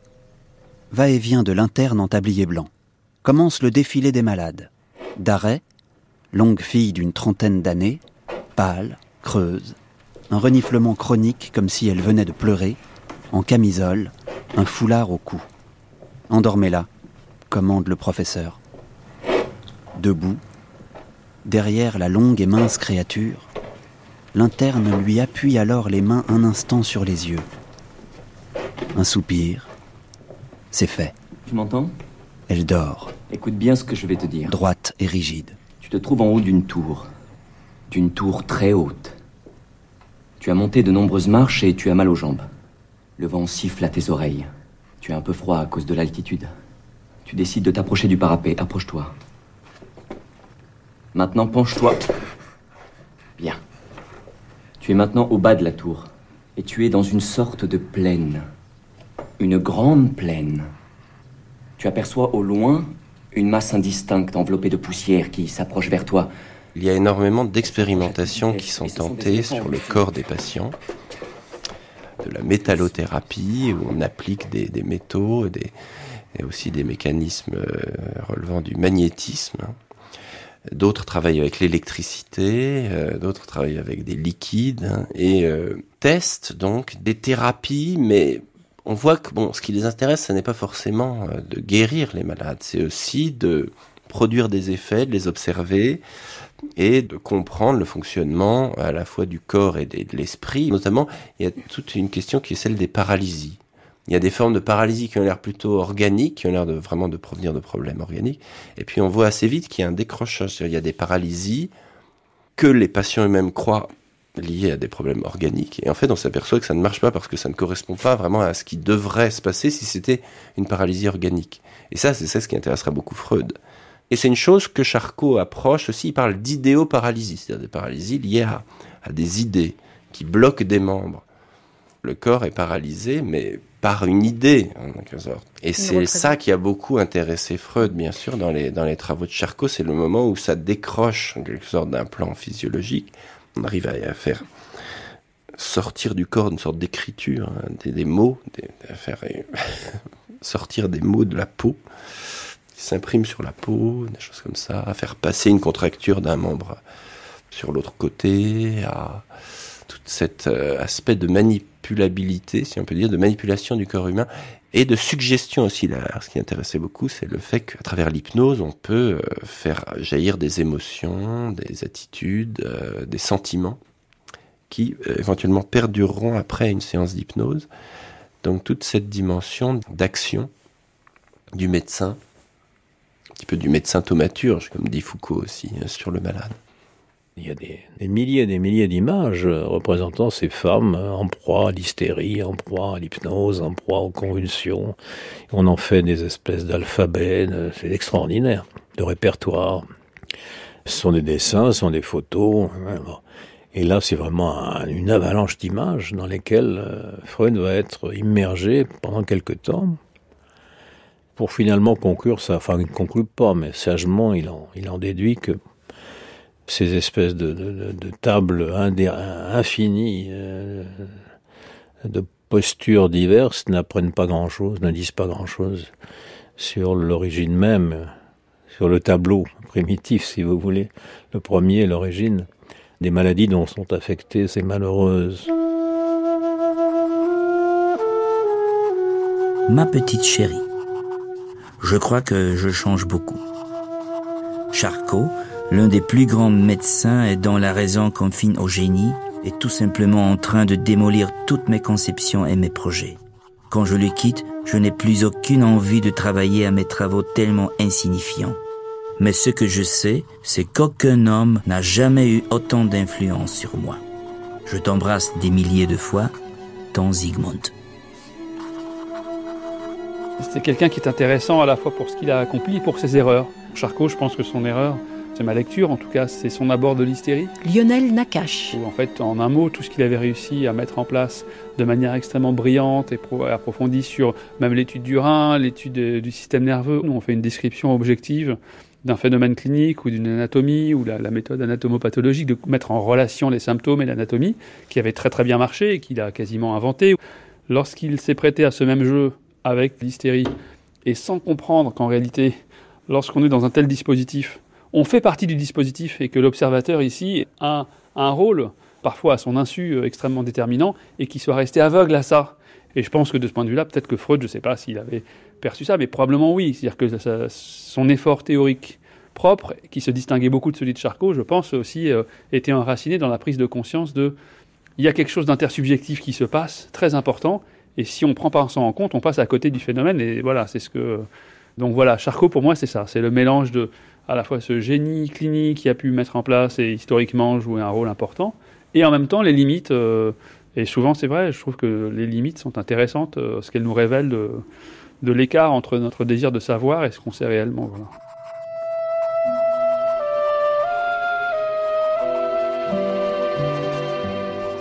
Ma chère petite femme, je voulais encore t'écrire hier à minuit, mais je n'ai pas réussi à trouver les allumettes. Il m'a fallu enlever mon élégant costume et aller me coucher éclairé par la lune. J'ai passé plus d'une heure hier chez Charcot. Grâce à ma petite dose de cocaïne, j'étais très calme et impeccable. Je m'étais acheté une chemise neuve et des gants blancs. Et je m'étais fait couper les cheveux et tailler ma barbe à la française. Il rencontre là tous les élèves de Charcot qui viennent à cette soirée. Et puis il rencontre mademoiselle Charcot et madame Charcot. Et Freud, il est dans un état épouvantable de frustration. Il a 30 ans et il a envie euh, de relations sexuelles avec sa fiancée. C'est absolument interdit. On ne le fait pas avant le mariage. Mais il est dans un épouvantable état de frustration. Freud est un, est un homme qui a beaucoup de difficultés dans sa jeunesse avec le sexe. Freud n'est pas du tout un débridé sexuel. Il laisse entendre d'ailleurs, qui s'est masturbé longtemps. Il déteste ce qui était absolument habituel chez les hommes de sa génération, c'est d'aller dans les maisons closes. C'était extrêmement fréquent dans la bourgeoisie, on avait sa sexualité dans les maisons closes. Pour les jeunes gens qui ne pouvaient pas épouser leur fiancé euh, tout de suite, ils avaient des relations avec des femmes mariées. Hein. Probablement que Freud a eu ça, parce qu'on sait qu'il s'est pas marié vierge. Mais il aimait pas ce système. Il était sur ce plan extrêmement moderne, et en même temps, du coup, se posait pour lui la question de que faire avec sa libido. Et donc, euh, il a été dans l'abstinence, aussi étrange que ça puisse paraître. La sexualité est aussi une affaire de tempérament de chacun. Freud n'est pas ni un grand séducteur. C'est un amoureux très classique. C'est pas un homme à femme. Moi, je ne sais pas quelle était la sexualité. J'ai jamais couché avec lui. I can't talk about. I don't think I can. I can give you any insight into Freud's own sexuality. Lisa Apignanesi. There are all kinds of stories that circulate about Il circule de nombreuses rumeurs sur la sexualité de Freud. On dit qu'il aurait connu beaucoup de femmes avant Martha. C'est possible. Après tout, Freud n'était pas si jeune quand ils se sont mariés. Il est possible aussi qu'il ait eu une aventure avec sa belle-sœur Mina, mais on ne le sait pas. On ne connaît rien de sa sexualité. Il lui arrivait de parler de son côté homosexuel, de sa tendance à la passivité, du fait qu'il se sentait souvent dominé par les hommes. Mais ce côté homosexuel ne s'est jamais exprimé de façon physique. Pour autant qu'on le sache, Freud n'a eu de relations qu'avec des femmes et principalement avec Martha. Il semble qu'il ait d'ailleurs cessé toute activité sexuelle vers l'âge de 50 ans. Mais il est impossible de savoir ce genre de choses. Les convives arrivèrent. Madame Charcot et mademoiselle Jeanne Charcot, Monsieur Léon Daudet, fils d'Alphonse Daudet, le professeur Lépine, Monsieur Gilles de la Tourette. J'ai bu de la bière et j'ai fumé comme une cheminée. Mademoiselle Charcot est petite, un peu forte, d'une ressemblance comique avec son père. Si je n'étais pas déjà amoureux et si j'étais un véritable aventurier, j'aurais pu succomber à une forte tentation, car rien n'est plus dangereux qu'une fille qui a les traits d'un homme que l'on admire. C'est tout de même mieux ainsi. Freud, de toute façon, à ce moment-là, il prenait de la cocaïne. Il décrit lui-même son état comme neurasthénique on dirait aujourd'hui un peu dépressif. On comprend pourquoi quand même. C'était pas très facile, il n'avait pas d'argent. Dans la correspondance, il raconte sa pauvreté. Il est pauvre. Euh, donc il vit mal à Paris, il compte tout. Le manque d'argent de sa famille, de lui-même, est très important dans la vie de Freud.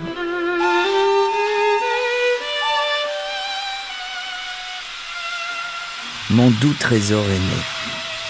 Ma fatigue est une sorte de maladie bénigne qu'on appelle neurasthénie. J'ai été obligé de lutter si longtemps pour conquérir ma bien-aimée. Et je ne sais que trop que je ne suis pas un génie. Toute ma puissance de travail tient probablement à mon caractère et à l'absence de graves faiblesses intellectuelles. Même si je sais qu'un tel mélange peut conduire lentement au succès. Peut-être pourrais-je un jour égaler Charcot. Mais je bavarde, je bavarde, je suis en train de te faire de bien stupides aveux, à moins que ce ne soit la cocaïne qui me délie la langue. De toute façon, je ne suis ni assez courageux ni assez insouciant pour prolonger mon séjour ici. Et puis, je vais renoncer à mon travail sur l'anatomie du cerveau. J'ai une foule d'idées et de projets auxquels je vais m'atteler quand je serai à Vienne. Tendre pensée et baiser, ma petite femme. Ton Zygmunt.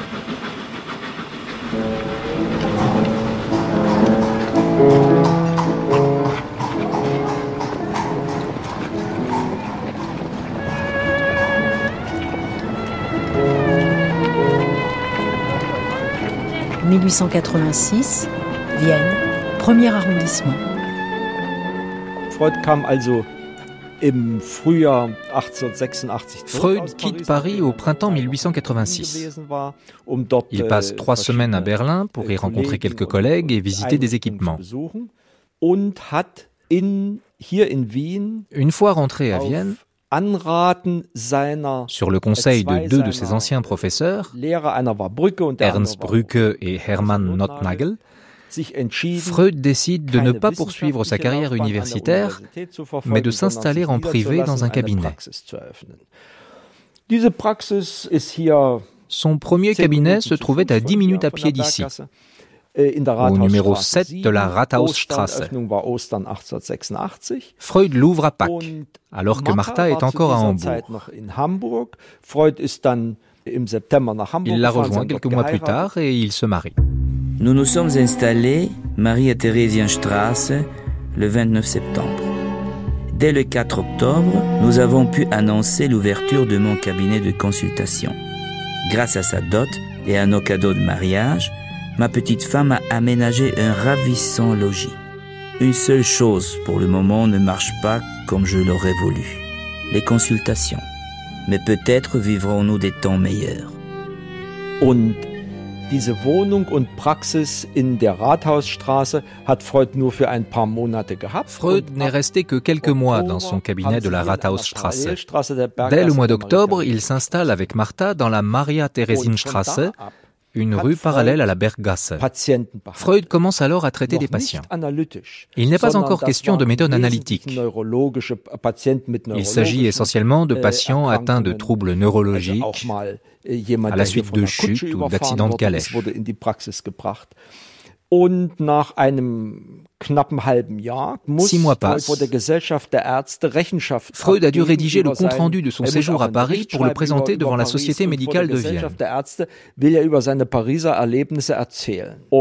Er er Au cours de la présentation, Freud rapporte avec enthousiasme les découvertes révolutionnaires de Charcot sur le traitement de l'hystérie et sur l'hypnose. Und Freud schreibt später, dass er dort ganz schlecht aufgenommen worden ist. Freud se plaindra plus tard d'avoir été mal reçu et même rejeté par ses pairs. die Wiener Ärzte das alles irgendwie abgelehnt haben und nicht und für falsch oder für nicht akzeptabel gehalten haben. Mais le procès verbal de cette réunion montre que ce n'est pas tout à fait vrai. Pour la majeure partie de ces professeurs, ce que racontait le jeune homme n'était en réalité pas vraiment nouveau. Beaucoup d'entre eux connaissaient en effet Charcot. Ils correspondaient déjà avec lui et certains d'entre eux étaient même des amis personnels. Tout le monde était au courant des travaux de Charcot à Paris. von 30 Freud débarquait donc du haut de ses den 30 ans pour apprendre à toutes ces sommités viennoises ce qu'elles savaient déjà. J'ai été mal reçu. Un vieux chirurgien s'est écrié Mais mon cher collègue, hystéron veut dire utérus. Comment un homme pourrait-il être un hystérique? À cause de mes idées sur l'hystérie chez l'homme et la production par la suggestion des paralysies hystériques, j'ai été rejeté dans l'opposition. Peu après, on m'a fermé l'accès au laboratoire d'anatomie cérébrale et je n'avais plus aucun local où faire mon cours. Je me suis donc retiré de la vie médicale et académique. Und Freud schreibt dann, ich habe die Gesellschaft der Ärzte ein Leben lang nicht mehr besucht. Freud a aussi écrit qu'il avait cessé de faire partie de la Société médicale de Vienne. Ce n'est pas vrai non plus. Il l'a encore régulièrement fréquenté pendant près de dix ans. On voit bien ici comment Freud réécrivait sa biographie par petites touches pour qu'elle corresponde à l'image qu'il voulait donner de lui-même, celle d'un guerrier solitaire en lutte contre l'establishment médical.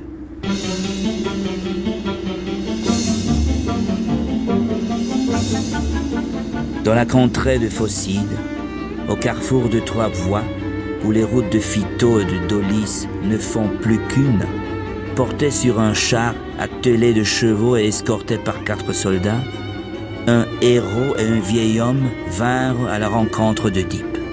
Le vieillard saisit le moment où il passait à côté de leur char pour le frapper à la tête de son double fouet. En réponse, Oedipe le tua d'un coup de bâton, et tous les soldats périrent, à l'exception d'un seul qui s'enfuit de terreur. Il affirma plus tard qu'ils avaient été assaillis non par un seul, mais par un grand nombre à la fois.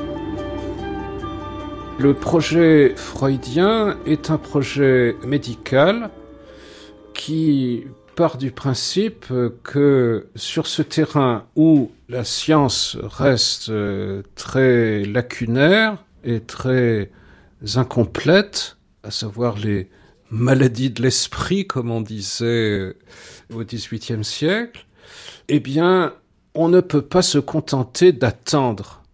Et on ne peut pas se contenter des méthodes euh, un peu frustes euh, du type asilaire euh, de la psychiatrie traditionnelle qui se révèle incapable de remédier aux souffrances euh, psychiques euh, des patients. Et donc, euh, on peut dire que la psychanalyse se construit dans cet espace d'attente. Et pour lui, il fallait répondre à, des besoins qu'il constatait en tant que psychothérapeute et pour lesquels il met au point une euh, techniques de soins. Cas de Madame Amy von N. Je me trouve en présence d'une femme qui paraît encore jeune. Elle est étendue sur un divan, la tête appuyée sur un traversin en cuir. Elle se plaint d'une sensation de froid et de douleur au dos. J'ordonne des bains chauds je pratique deux fois par jour des massages de tout le corps. Elle parle avec effort et s'interrompt toutes les deux minutes. Son visage exprimant alors la terreur et le dégoût. Les doigts recroquevillés, elle fait un geste du bras comme pour me reposer et s'écrie d'une voix angoissée ⁇ Ne bougez pas, ne me touchez pas !⁇ C'est une hystérique très facilement hypnotisable. Ce qui me décide à utiliser pour la première fois ce procédé d'investigation, dont je suis encore bien loin de posséder le maniement. Und erst um 1888, also zwei Jahre nach der Praxiseröffnung, Freud commence à pratiquer l'hypnose deux ans à peine après avoir ouvert son cabinet. De 1888 à 1891, il traite bon nombre de ses patients avec cette thérapie. Bis 1891 viele von seinen Patienten mit Hypnose behandelt hat. Das waren fast alles Frauen. Ce sont essentiellement des femmes, dont certaines sont très riches. Äh, Je pense par exemple à Anna von Lieben, qui était de la grande famille des Todesco, et dont le palais se trouvait au-dessus du café Landmann, juste à côté du Burgtheater. Äh, Cette grande dame, que Freud a soignée pendant sept ans, apparaîtra plus tard dans ses études sur l'hystérie sous le pseudonyme de Cecilia M. Freud's first patients were the people he called his teachers. Freud disait de ses premières patientes qu'elles avaient été ses professeurs. Si Charcot a été son maître, ses seconds professeurs ont été ses patientes. Dans ses études sur l'hystérie, Freud rapporte tout ce qu'il a appris en écoutant ces femmes. Il a découvert quantité de choses sur le sexe, um, sur l'amour, la vie de famille, le fonctionnement de l'inconscient, de la mémoire, de l'oubli, du refoulement, de la catharsis. Tout cela, Freud l'a appris grâce à ces femmes qu'il appelait ses um, professeurs. C'étaient des femmes extraordinaires, dont uh, certaines étaient très célèbres, et jouait un rôle de premier plan au sein de la société viennoise.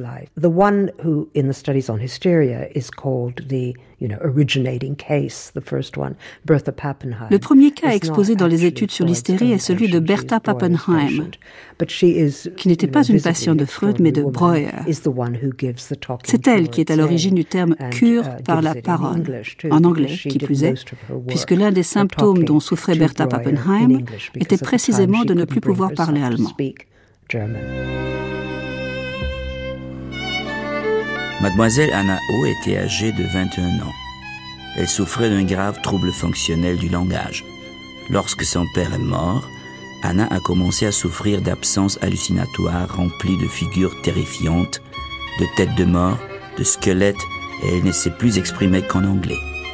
Anna raconte ces scènes tout haut. Après avoir terminé son récit, elle se réveille, visiblement rassérénée. Nous en avons tiré une thérapeutique à laquelle Anna a donné le nom sérieux de Talking Cure, cure par la parole, et le nom humoristique de Chimney Sweeping, ramonage de cheminée. Lorsqu'un souvenir n'arrive pas à ressurgir, la patiente et le médecin doivent à toute force en provoquer l'apparition. C'est ce qu'a déployé Anna avec une grande énergie. Le dernier jour, elle a pu raconter l'angoissante hallucination qui avait déterminé toute sa maladie.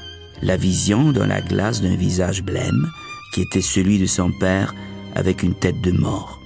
Immédiatement après, Anna O s'est exprimée en allemand, débarrassée des innombrables troubles qui l'avaient affectée auparavant. Alors, Breuer, il a fonctionné un peu comme un, un grand frère ou un père. C'était un médecin magnifique de Vienne qui s'était occupé d'une patiente célèbre, Bertha Pappenheim, et qui a euh, aidé Freud de façon considérable. Il lui a prêté de l'argent, il adorait Freud. Freud était pauvre, donc il l'a aidé à s'installer. Il voyait que Freud était supérieur à, tout le monde. Et Breuer était le, médecin de toute la bourgeoisie, évidemment juive de l'époque, mais beaucoup plus large que ça. notoriété à Vienne qui s'était intéressé, comme Freud, enfin comme toute cette génération, aux, maladies psychiques.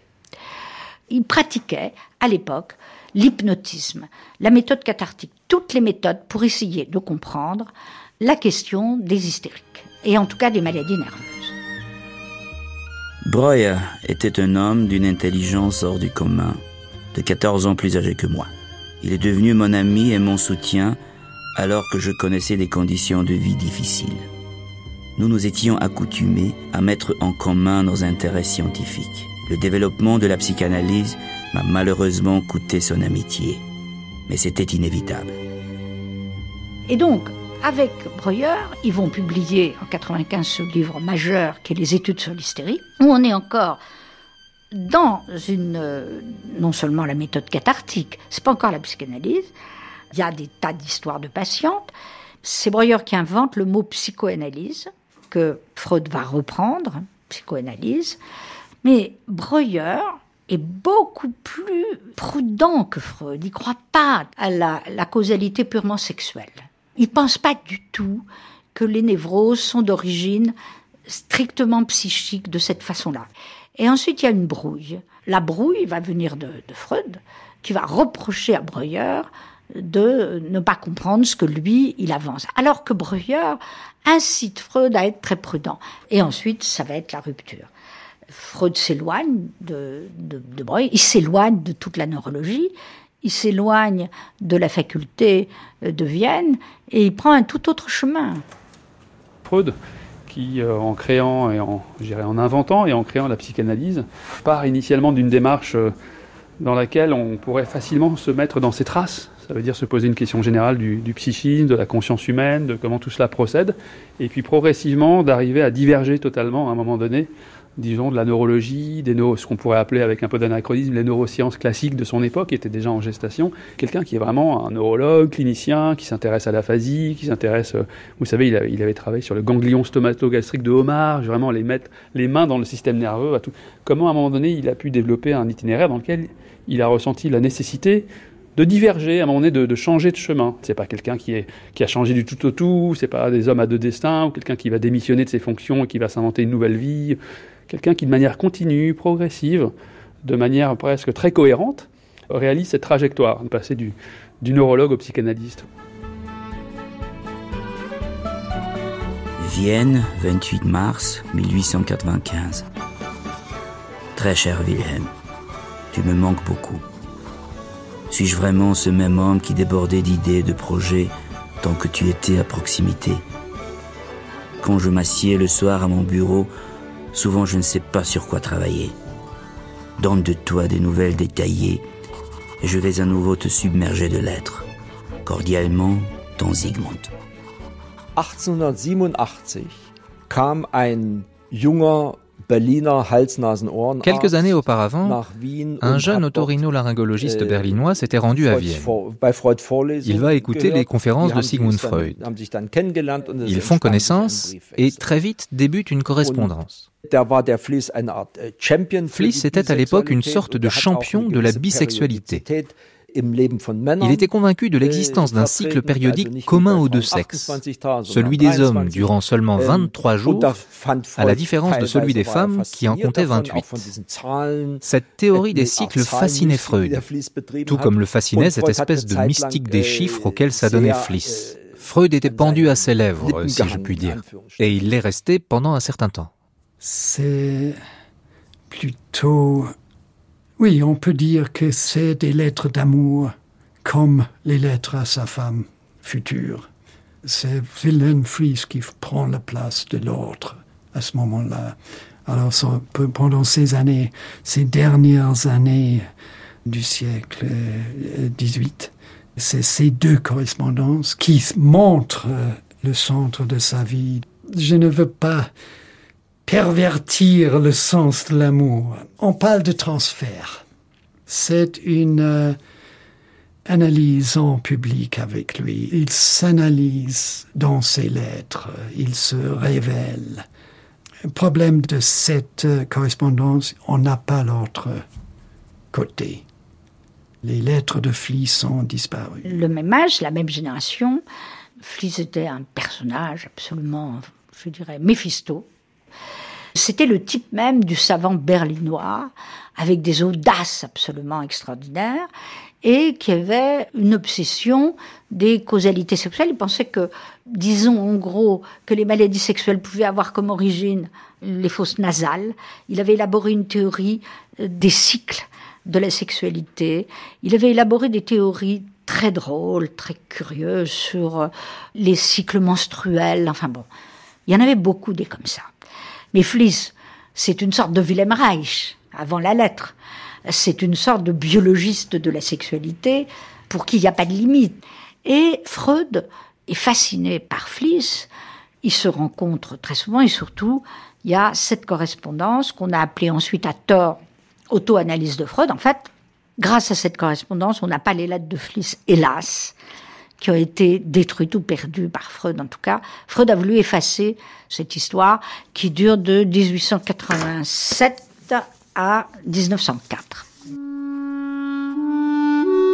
Cher Wilhelm, la théorie des barrières de contact postule l'existence de deux classes de neurones.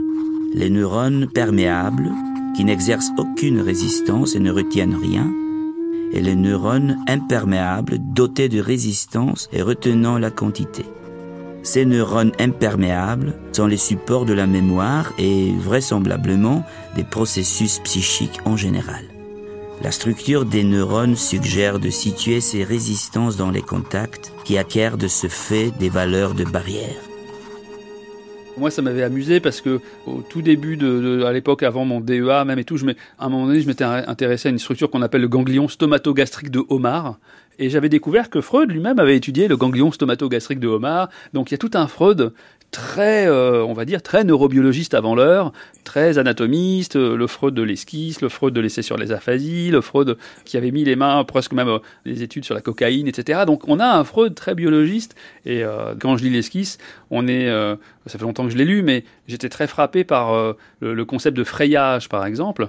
En gros, l'idée du frayage, c'est qu'à un moment donné, quand vous avez l'énergie d'une cellule qui va vouloir être transmise à une autre, ça va pas se faire de manière immédiate. Il y a un cheminement de ce processus avec des résistances, des détours. Il va forger ce concept de frayage. On ne peut pas s'empêcher, lorsqu'on le lit, de penser au phénomène de pondération synaptique, à des phénomènes qui, en fait, euh, n'étaient pas encore vraiment formalisés à l'époque de, la rédaction de l'esquisse. Donc on a un essai sur à quoi pourraient ressembler euh, ces notions de réseaux de structures anatomiques, biologiques qui vont être des réseaux de neurones, et comment, à partir de cette anatomie, on peut arriver à, intuitionner certains aspects du fonctionnement de ces systèmes, de, la physiologie de ces systèmes. Donc voilà, donc je trouve qu'il y avait déjà des intuitions assez, euh, assez fulgurantes, et c'est pour ça que c'est resté un texte important, je pense, l'esquisse. Et puis j'aime bien, moi, le, alors je ne sais pas si en allemand c'est le cas, mais le traduire par l'esquisse, c'est-à-dire avoir un titre qui revendique un statut intermédiaire. C'est-à-dire qu'on n'est pas dans l'énonciation d'une théorie définitive, mais on fait une sorte de, de petit dessin, euh, on essaye de, de faire à quoi pourrait ressembler une théorie du système nerveux en ayant bien conscience de ses insuffisances. Alors cette humilité-là, en tout cas, je l'aime bien euh, dans le titre aussi de l'esquisse. Maintenant écoute. Pendant une nuit de labeur, les barrières se sont brusquement levées, les voiles sont tombées, et j'ai pu tout pénétrer du regard, depuis le détail des névroses jusqu'aux conditions de la conscience. Tout semblait s'emboîter, tous les rouages s'ajuster. On avait l'impression d'une machine qui allait bientôt fonctionner. Je ne me sens plus de joie. Ton Zygmunt. Alors, euh, là, ce qui est passionnant dans cet ensemble de lettres, c'est un Freud en liberté, qui élabore toutes sortes de théories. On le voit passer de euh, la théorie du trauma sexuel comme cause de toutes les névroses à l'abandon de cette théorie du trauma qu'on appelle théorie de la séduction, à l'idée de la cause purement psychique des névroses. Là, on le voit passer à la psychanalyse. Ensuite, il y a un côté fou furieux de Freud. Il est, dans un état, il prend de la cocaïne, il est dans un état d'éruption permanente. C'est une correspondance de savant, mais c'est aussi une correspondance très intime, où il parle de ses problèmes sexuels, de sa femme, de sa vie quotidienne, de sa propre sexualité, de ce qu'il éprouve, de ses doutes, de ses erreurs. C'est vraiment une énorme correspondance qu'on a appelée pourquoi auto-analyse, parce qu'il n'y a aucun doute qui passe d'un moment A à un moment B, avec au milieu la publication en 1899-1900 de l'interprétation des rêves. C'est la date de naissance de la thérapie psychanalytique. Le médecin demande à son patient de lui raconter tout ce qui lui passe par la tête.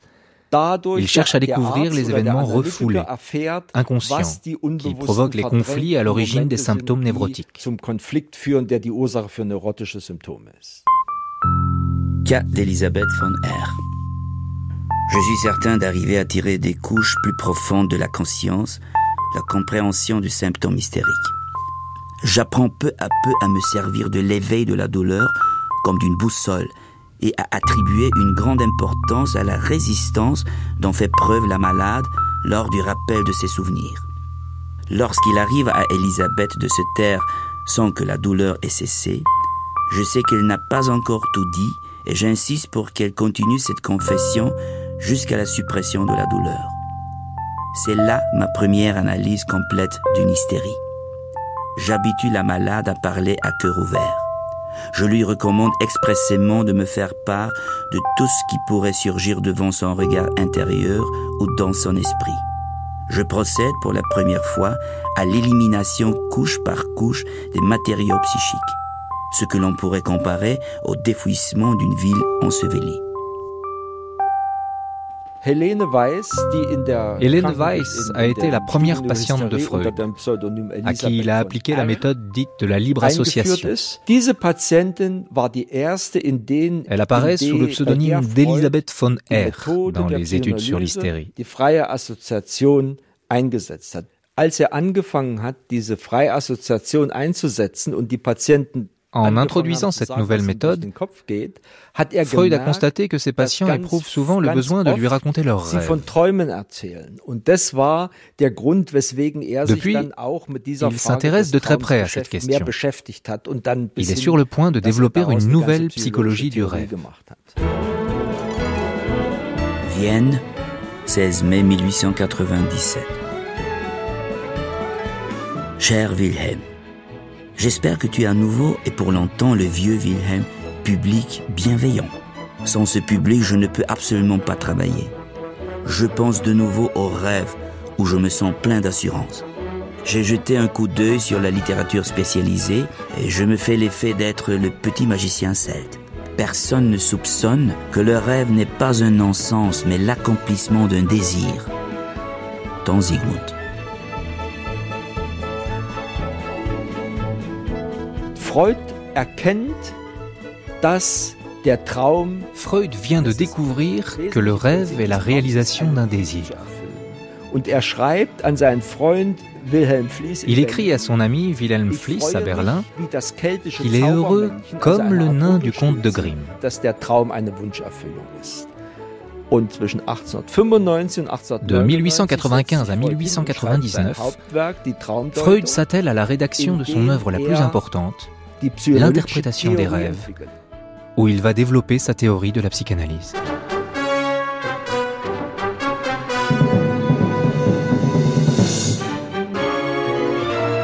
Cher Wilhelm, crois-tu vraiment qu'il y aura un jour à poser sur la maison une plaque de marbre sur laquelle on pourra lire C'est dans cette maison que le 24 juillet 1895, le mystère du rêve fut révélé à Sigmund Freud. Jusqu'à présent, les chances sont bien minces. Je te salue cordialement, ton Sigmund. Und damit hatte Freud Suche nach einem ungelösten Problem ihr Ende C'est ici que se termine pour Freud la quête de l'énigme irrésolue. Dass bei diesem Problem Grâce à cette nouvelle théorie, il sait qu'il a des années d'avance. Et il est désormais certain que personne ne pourra lui contester ce succès. Dès lors, Freud ne cherchera plus de nouvelles énigmes. Il continuera à développer la psychanalyse d'abord sur le plan clinique, puis il l'élargira à toute la société, aux malades comme aux bien portants. Il l'appliquera à tous les domaines, à la vie quotidienne et à ses lapsus, à la littérature, à l'art. Il a résolu l'énigme. Il est désormais un homme célèbre.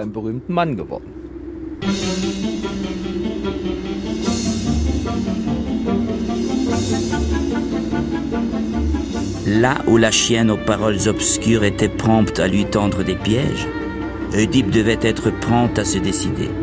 Et sans l'aide des augures, par la seule force de son esprit, il trouva la réponse.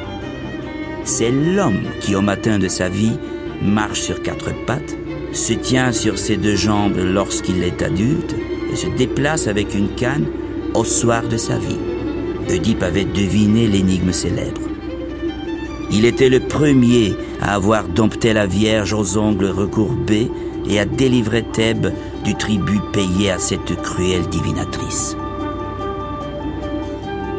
En remerciement, Oedipe gagna la puissance royale que l'on ne peut obtenir que par la richesse ou par la faveur du peuple. Devenu célèbre parmi tous les hommes, il fut revêtu des plus grands honneurs. Pour avoir résolu l'énigme, il commandait désormais dans la grande Thèbes.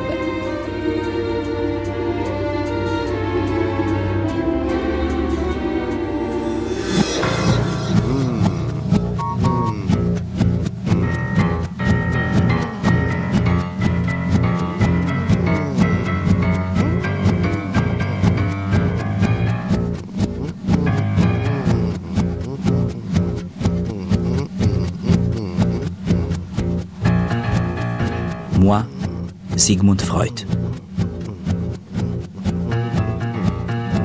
Avec Lisa Apignanesi, écrivaine. Pascal Brioast, historien de la Renaissance. Jean Clair, écrivain et historien de l'art. Max Kohn, psychanalyste. Jacques Lorider, germaniste, spécialiste de l'histoire culturelle de l'Autriche. Michael Molnar, écrivain, ancien directeur du Freud Museum de Londres. Jean-Claude Monod, philosophe et cinéaste. Lionel Nakache, neurologue. Elisabeth Rodinesco, historienne et psychanalyste. Christfried Tögel, biographe de Sigmund Freud.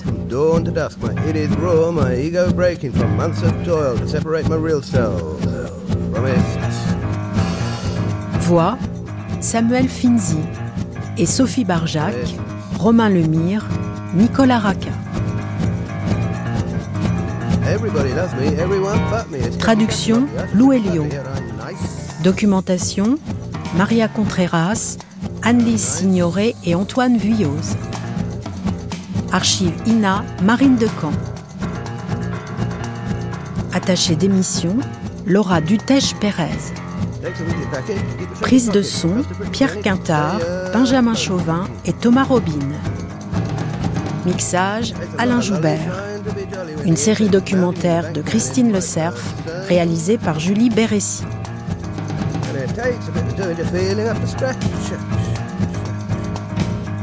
À demain pour la troisième partie de cette grande traversée, l'ombilic des rêves.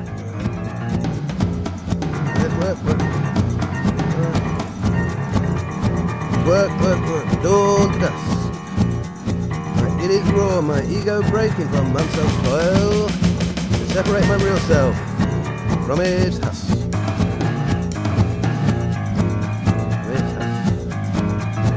Everybody loves me, everyone but me. It's custom cash to melt the ice. I sweaty blood hear I'm nice. It takes a bit of doing to feeling up to scratch.